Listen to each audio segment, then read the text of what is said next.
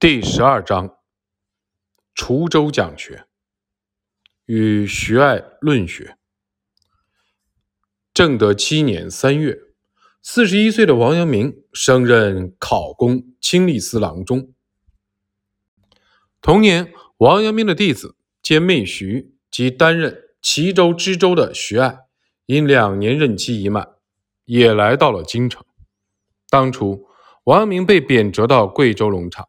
在途经杭州时，收徐爱为弟子。此时，王阳明仕途稍顺，又能和心爱的弟子重聚，其欢喜之情不难想象。师徒二人久别重逢，不禁要促膝长谈。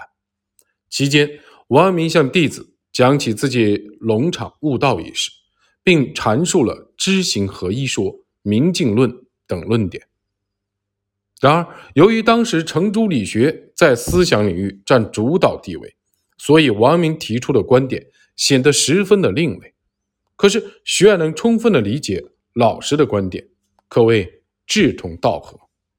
孔子就教育的问题曾说过：“不愤不启，不飞不发，举一欲不以三欲反，则不复也。”也就是说。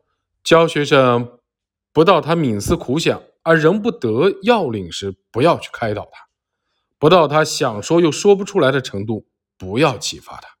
如果他不能举一反三，就不要再反复给他举例了。在这一点上，徐爱完全没有辜负老师的期望。此时，王阳明的周围又聚集了大批的弟子。当他们了解到王阳明所提出的新学说以后，无不欢欣雀跃。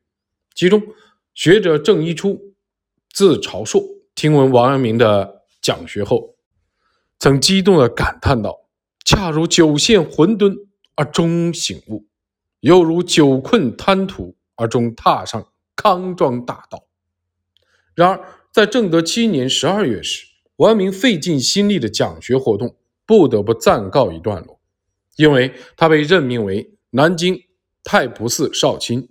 要离开京城到南京赴任，同时徐爱被任命为南京工部员外郎，也要去南京。而王阳明的挚友黄宗显、郑宜初则因病返乡。在赴任途中，王阳明与同行的徐爱乘船自运河而下，他在船头几度远眺故乡，其思乡之情溢于言表。同时，王阳明在船上还为弟子讲解了《大学章句》，该书是黄宗贤在返回天台前赠予王阳明的。王阳明在讲解朱熹所著《大学章句》的同时，对其观点也进行了批判，因此他所讲解的《大学章句》完全不同于朱熹的《大学章句》。朱熹在《大学章句》中对《大学》的论点做了详尽的解说，《大学章句》。被公认为当时最正确的学说，因此社会上的知识分子几乎都读《大学章句》，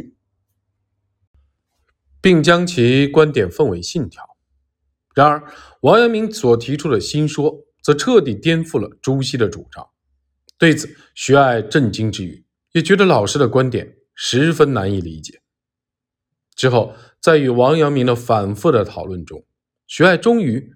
领悟了老师的观点，他用“自长眠中醒来而觉混沌初开”来形容当时自己的感受，由此可见其兴奋欣喜之情。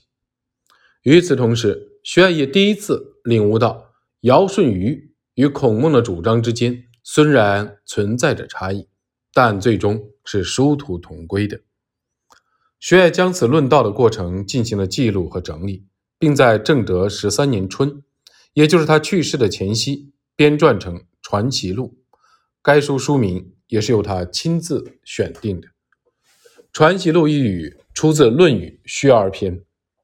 曾子曰：“吾日三省吾身：为人谋而不忠乎？为朋友交而不信乎？传不习乎？”其中“传不习乎”的意思是要经常的温习老师所教授的东西。才能确定自己是否真正的掌握。不过，朱熹将这句话理解为为习而传，意思是只有通过学习，才能将自身没有掌握的知识教授给他人。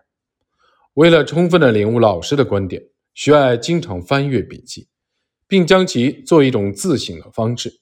因此，他将自己的笔录命名为《传习录》。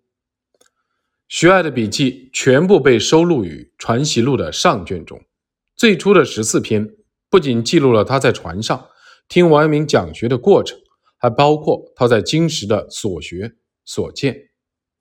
令人遗憾的是，徐爱仅留下了一部《传习录》的残篇，就英年早逝了。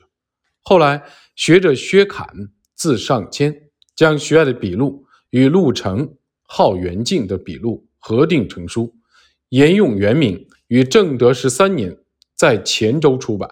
此时。王阳明四十七岁。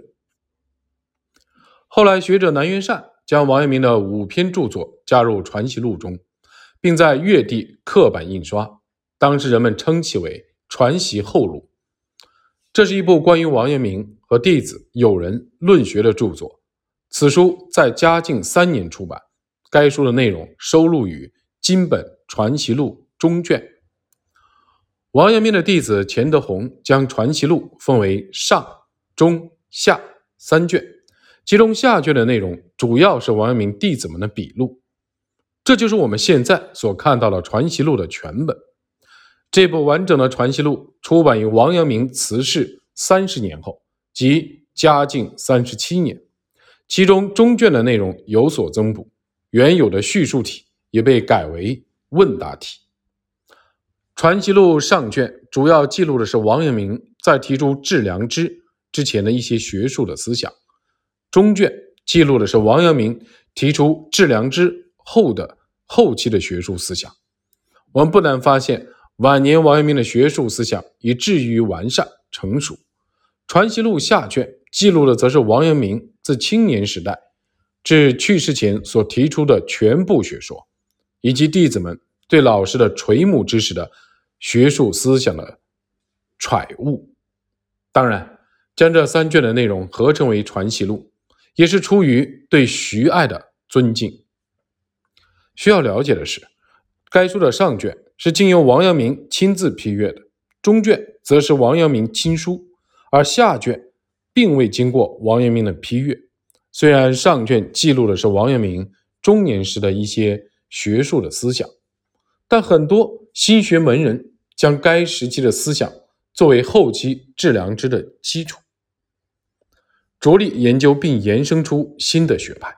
同时，还有一些新学家将下卷中王阳明的临终教诲作为新学的宗旨，并以此为根本来发展壮大阳明学派。